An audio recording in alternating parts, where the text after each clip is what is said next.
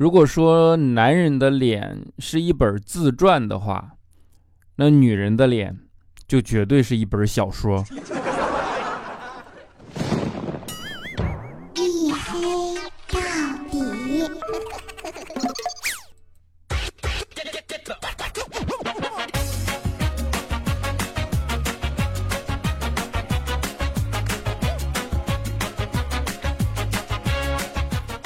Hello，各位，欢迎收听啊！依然是由我自己赞助，我自己为您独家免费播出的娱乐脱口秀节目《一黑到底》，我是你们的隐身狗六哥小黑。是不是没听懂？怎么感觉明明一个说段子的节目，上来整了一个自传跟小说，忽然说上哲学了呢？没那么简单啊，其实不是那么回事儿，这都很好理解嘛。为什么男人的是自传，女人的是小说？自传啊，虽然也有，呃，修饰的部分，但大体还是原貌嘛。小说那不就纯属虚构吗？为什么？我跟你讲，这是有感慨的，你知道吗？就是最近这两天实在是太冷了，对吧？上海这个温度啊，忽然有二十度，一下子干到十度。然后魔法攻击就来了，我去给你冻得没招没落的。然后今天就上班嘛，我的天哪，就给我冻得真的不行了。这个时候呢，佳期啊，我感觉他好一点啊，于是我就问他，我说你这寒风呼啸的，然后我们这么冷，你都不冷吗？佳期说不冷啊。佳期说那你哪儿最冷啊？我说我脸最冷啊。佳期说为啥我脸不觉得冷呢？我仔细看了看他，我说你明天不化妆试试。就你脸上那妆跟带一层盔甲似的，能冷就怪了。啊，就是这就是这么冷的天儿，有一个真谛啊，这叫什么呢？就是出门必带纸巾的男生，到这种天气里，你就不要觉得是娘炮了，他有可能是有鼻炎。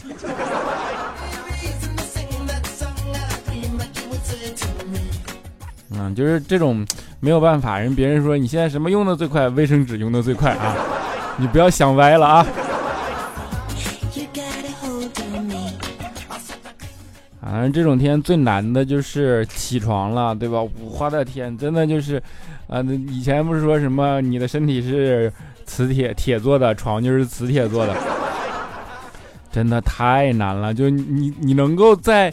温暖的被窝的那个环境，蹦起来，然后穿衣服、洗脸、刷牙去上班。我天哪，这个勇气不亚于戒烟。我跟你说，啊，但是呢，这是现代人的通病，就是早上起床难啊。但是呢，我忽然找到了一个容易的办法啊，就是当你的 WiFi 没有信号的时候，你自然就起来了。所以人还是要逼自己一把，人给自己找了很多借口啊，觉得自己起床难啊，觉得自己懒呀，觉得自己更节目更不了呀。其实也没那么难，对吧？关了 WiFi 也就起了，手机没电也就起了。你像佳期这种，门口放个包子他都能起了。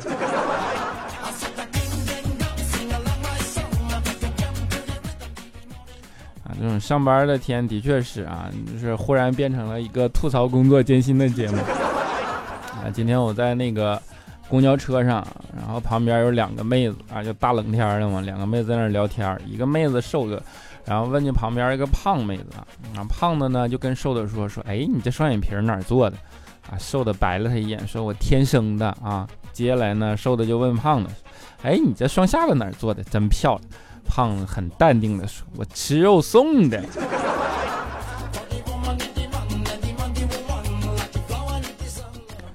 对于胖子来讲啊，就我没有说佳期啊。对于胖子来讲，其实到了冬天是一个恶性循环的季节啊。什么叫做恶性循环？就是说，去年的裤子你已经套不进去秋裤了，对吧？怎么办？你只能多吃来抵御寒冷，让身上增加脂肪嘛。然后呢，因为这样的话，明年你就套不进今年的裤子了，所以你还只能多吃，抵御，以增加脂肪抵御寒冷。这么下去，这就叫做恶性循环。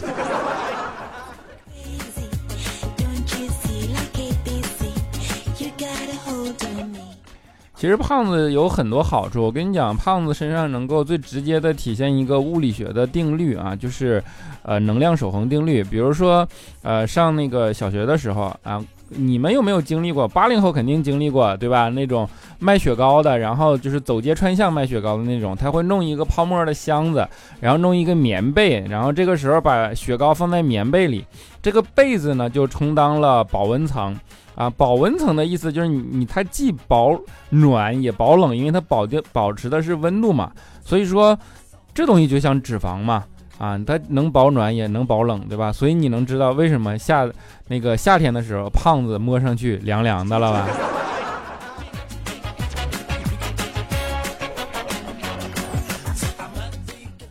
啊，就是没有办法，不管是胖子还是瘦子啊，在这种天气里呢，还是要去上班。啊，为什么啊？我觉着我们现在这代人有一个呃比较明显的特征啊，就是随心所欲啊。随心所欲呢，跟以前理解的不太一样啊。薪是薪酬的薪，这个意思就是说，随着你工资的变化以及你工资的到账时间来控制自己的欲望，是不是特别的有学问？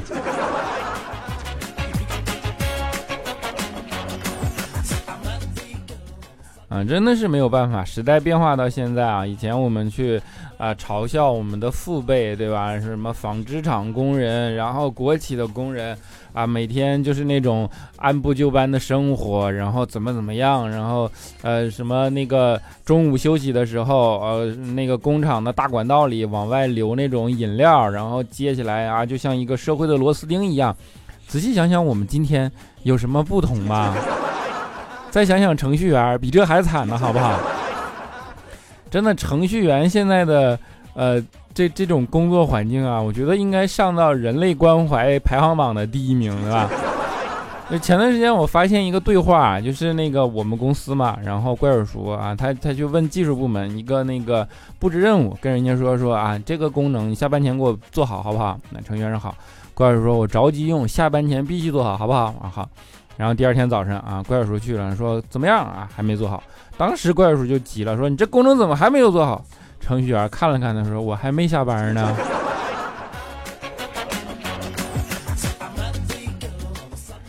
啊，就是程序员这个这个群体，你看啊，一边工作一边掉头发，对吧？然后一边工作一边不下班，然后呢，每天面对的语言跟人类还不太通用。所以就特别没有办法，当然他们也会自娱自乐，对吧？你觉得他们惨，但他们还是挺啥的。他们比如说给自己弄了个节日啊，一零二四嘛，就是一零二四这一天啊，给大家放半天假，对吧？于是到这一天啊，大家终于可以晚上九点下班了。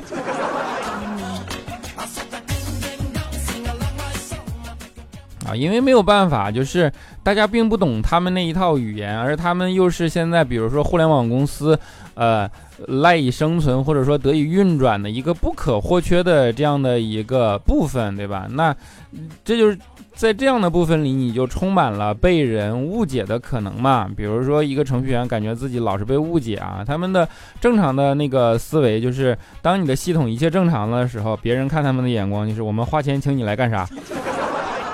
当你的系统出现异常的时候，别人看他们的眼光就是我们花钱请你来干啥？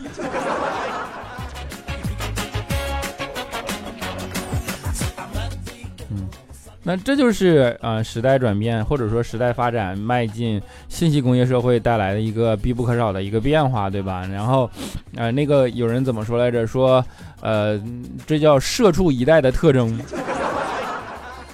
社畜一代，我也是第一次知道社畜原来是这样的啊。就是说，如果人工智能有一天统领地球，程序员就是人工智能的领路人。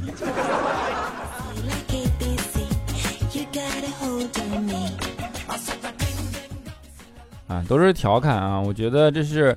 呃，人类迈往信息工业必不可少的部分啊，你不管这个信息工业时代到底是好还是不好啊，那这件事情没有办法去定论。人类就是喜欢这样，人类有一种自我，呃，怎么说呢？一个叫做自我八卦的机制，一个叫做阿 Q 精神，对吧？一个自我安慰的机制。然后，呃，大家可以为了懒，为了不努力，为了去偷，呃，就是怎么说来着？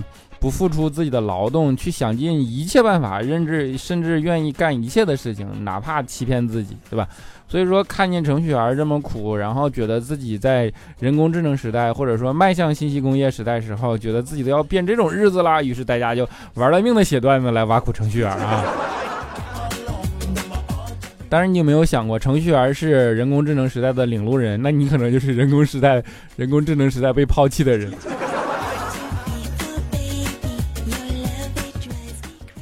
这种事情，嗯，不是在这个时代有这种事情，在我们的历史上发生过无数种、无数次，对吧？比如说啊，大家都觉着读书啊，然后好多人去宣传读书无用论，为什么呢？因为读书无用论一旦成立了，你就可以不努力了，对不对？读书无用论一旦成立了，你就觉得别人也没有什么比你强的地方了。然后呢，别人努力换得的那些东西啊，也就无无没什么用了，对吧？啊，我心安理得了。那这个时候大家也没什么不同了，这就是人的一个 IQ 精神。比如说一百个读书人，如果有一个混得不好，那读书不用论一定会盛行的。一百个不读书的人，如果有一个混出名堂了，那。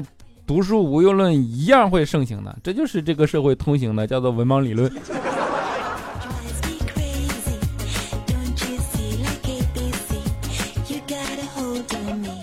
啊，到了最后，那大家难道只能看运气活着吗？你说？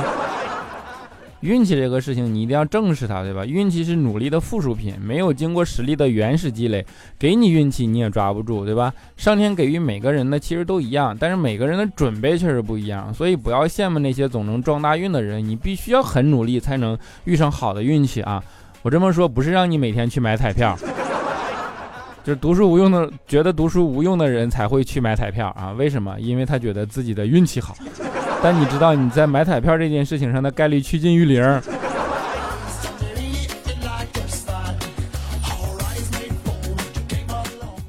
啊！你不要觉得我在说读书无用论的时候，然后你在笑啊！你觉得那都是别人，其实都是我们自己，对吧？我们只是以为自己爱看书而已，就像我们只是以为自己不爱玩手机而已，这就是个。这就是个辩证的关系啊！从小以为我们自己以为自己爱看书，想想其实只不过那个时候没有手机嘛。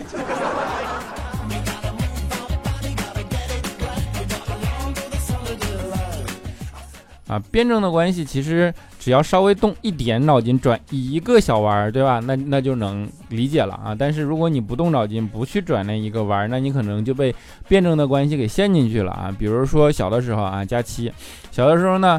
呃，佳琪觉得自己是因为不爱吃饭啊，所以导致他现在很矮。于是呢，佳琪长大了以后就玩了命的吃饭，对吧？所以现在呢，他就爱吃饭了，以后导致呢是又矮又胖。啊，这就是辩证的关系，它并不以你的意志为转移。你以为小的时候不爱吃饭变得很矮，然后你觉得你爱吃饭你就长高，其实不是，它是横向发展了，对吧？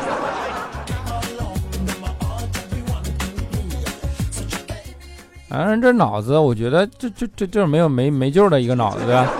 就像佳琪忽然有一天跟我们说，他说如果吃鱼能补脑的话啊，那我估计我吃一堆鲸鱼我都补不回来啊！当时我们听见我都无语了，我说你的智商的确补不回来，鲸鱼是鱼吗？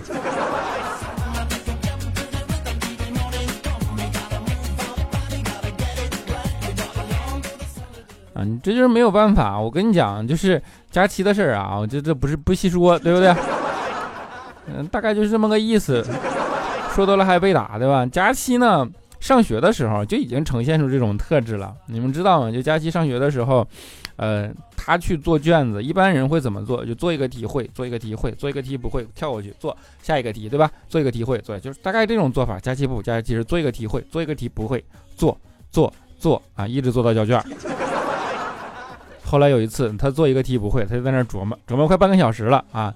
监考老师看不下去了，于是呢，没有冲他一个人，怕伤他自尊嘛，就在那儿冲着全全体考试的学生喊说：“如果考试遇到不会做的题，往后做一点啊。”于是呢，佳琪听了听，哎，好像有道理啊，把自己的凳子往后挪了挪，这往后坐一点，我的天哪，哎，这个谐音梗，哎呀。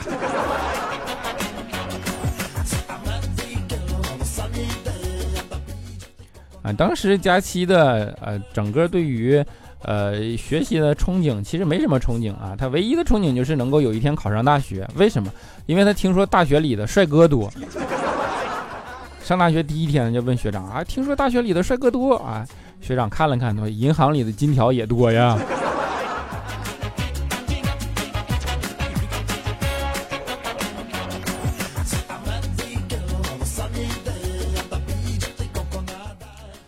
什么叫做智商，对不对？这就叫做智商。智商靠什么来化解啊？智商要靠劳动来化解，对不对？比如说啊，科学研究证明啊，常做家务的人啊，常劳动的人，智商很高，但是呢，容易老年痴呆，是不是跟你想的有点不一样啊？为什么？这是怪叔叔说的。但是怪叔叔依然坚持做家务，于是我们就问他：“我说，一个你这么爱研究科学的人，科学都证明了，呃，常做家务的人容易老年痴呆，你为什么还要坚持做呢？”怪叔叔说：“老年痴呆只是一种病，对不对？那做家务容易老年痴呆啊，不做家务容易作死呀。”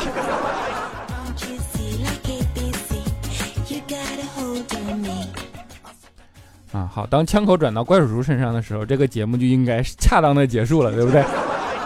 你就是说假期，他最多就是追上来做你啊！说怪叔叔，万一哪天不发你工资怎么办啊？好了，不跟大家扯淡啊。那呃，说完段子，我给大家带来一个福利啊，就是这两期听节目的人应该都知道啊，就是呃，我们会在这个时间段啊，专门给大家来口播一个福利。我相信你们平时都会在淘宝上买东西，对吧？嗯，在这儿呢，我给你们推荐一个省钱的小助手啊，叫做添加一个微信号啊。叫做幺三二六三四零三九五六，幺三二六三四零三九五六啊，这是个微信号，它就叫省钱小助手。干嘛呢？你加上它之后，当你在淘宝买东西的时候，你把你要买的东西发给他，然后这个时候他会根据你买的这个东西生成一个口令给你。你拿着这个口令再回到你的淘宝上，还是买你这样的东西啊？同样的东西，同样的路径，还是在你的购物车里你去下单，因为你多了这个口令嘛，所以淘宝那边会识别说啊，这个人是带着口令来的，对吧？跟人家不一样啊。干嘛啊？这个口令有两个作用，一个呢是有了这个口令，有的时候淘宝会给你发一些隐藏的优惠券啊，但是呢，更重要的是。不只有隐藏的优惠券，当你下完单，你确认收货了以后，你还可以找这个省钱小助手，他再返一部分的现金给你，就等于你买一个东西，既拿到了优惠，还能去他那再拿一次返利啊，就等于既省了钱，还再多拿一轮钱啊。大概是这么个意思啊，原理其实很简单，就是淘宝因为要推广自己，所以他就找了好多人去帮他发这种优惠，然后呃给这些人佣金。那这些人为了获得这 获得你们，对吧？怎么办？他把他自己的佣金让出来一部分给你，对吧？就是大概就是这个意思，好吧？然后这个东西。呃，既适用于淘宝，又适用于拼多多、京东啊，都可以啊。反正你买东西的那几个主流平台都可以，你就到时候加上去，你就给他发这个啊你要买的商品的链接就可以了啊。不管买不买，你都可以先备着嘛。为什么这么说呢？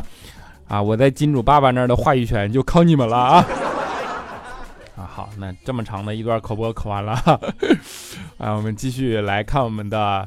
听众留言，好吧啊，首先是我们的沙发君啊，叫做节操一斤两毛五啊，他说前排，哎，就是沙发君，就是任性，没有办法啊，么么哒。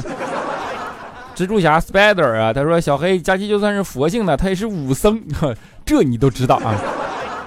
爱小黑更爱李现的月月，他说小黑你又感冒了，你这抵抗力太差了，抽时间锻炼锻炼身体吧。我这抽时间锻炼还这还这样呢，你知道吗？啊，陪你走过岁月的路人甲，他说每次更新都像中奖的感觉，每周一次，奢望两次，怎么能用奢望呢？奢望的事怎么会答应你呢？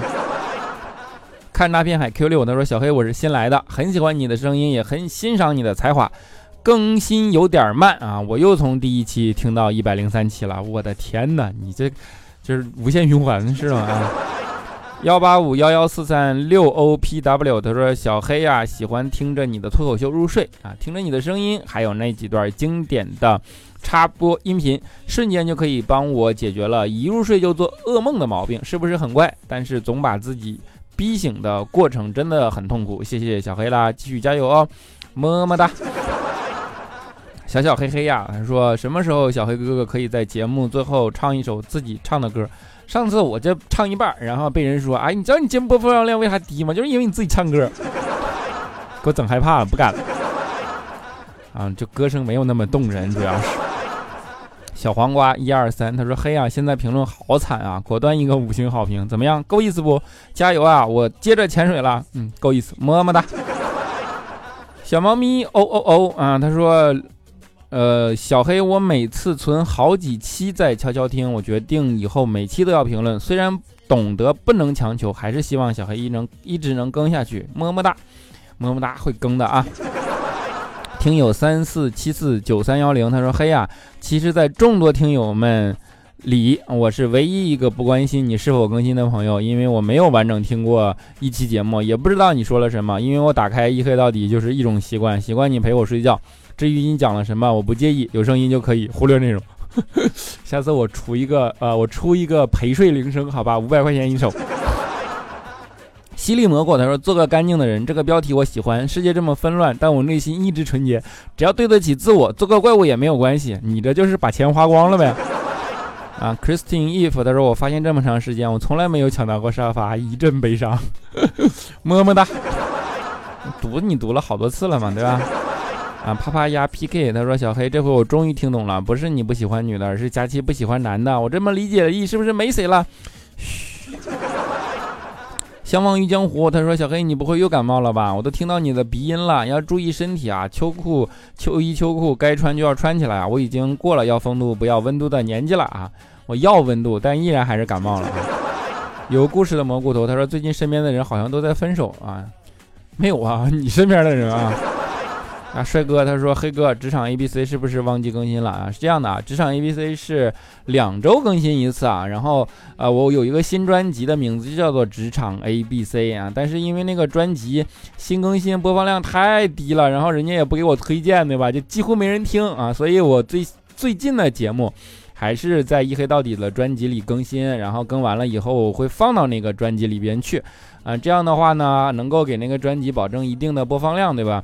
所以如果大家喜欢职场 A B C，欢迎大家去呃收藏那个呃订阅啊那个职场 A B C 的那个专辑，这样以后每次到了那个专辑，你就可以在那个专辑里边去收听了，好吧？然后播放量也能上去一点，它的自然的数据也能好一些，好吧？么么哒。叫恒无一分，他说。咦，我居然不是沙发，好吧，板凳也行。小黑加了你的微信和微信群啊，没有私聊过你，只有在空的时候跟群里的小伙伴聊聊天。你肯定很忙，只偶尔在群里说一两句话，但是没有关系，我理解。我自己的闺蜜群里好几个朋友也是有空想说才说，好几天没人吱声也是常有的事儿。这正是相互之间无压力的表现呀，知道你在就可以了，不强求。这段话是好不容易哄娃睡着，再开着小夜灯，悄悄给他剪完指甲，又记录了一下近期的育儿体会后才补的留言。不管你会不会念叨，我都在这里不离不弃，么么哒。好，最后一位叫做。听友三三幺幺八三二六，他说第一啦，点首歌行不行？周董的《简单爱》，我女朋友带我来听了，希望能让她听到。我想带她回家的心情。天冷了，天冷了，六哥注意身体，么么哒啊，没问题啊。周董的《简单爱》嘛，好吧。好了，那在节目的最后啊，就给大家带来这首《简单爱》啊，周董的《简单爱》，但是呢。啊，你们知道现在周董的音乐在 播放器里是要钱的，所以我没有找到原版啊，找到了周杰伦跟陈奕迅的演唱会版本啊，但是依然很好听，希望你们能够喜欢。我们下期节目不见不散，拜拜。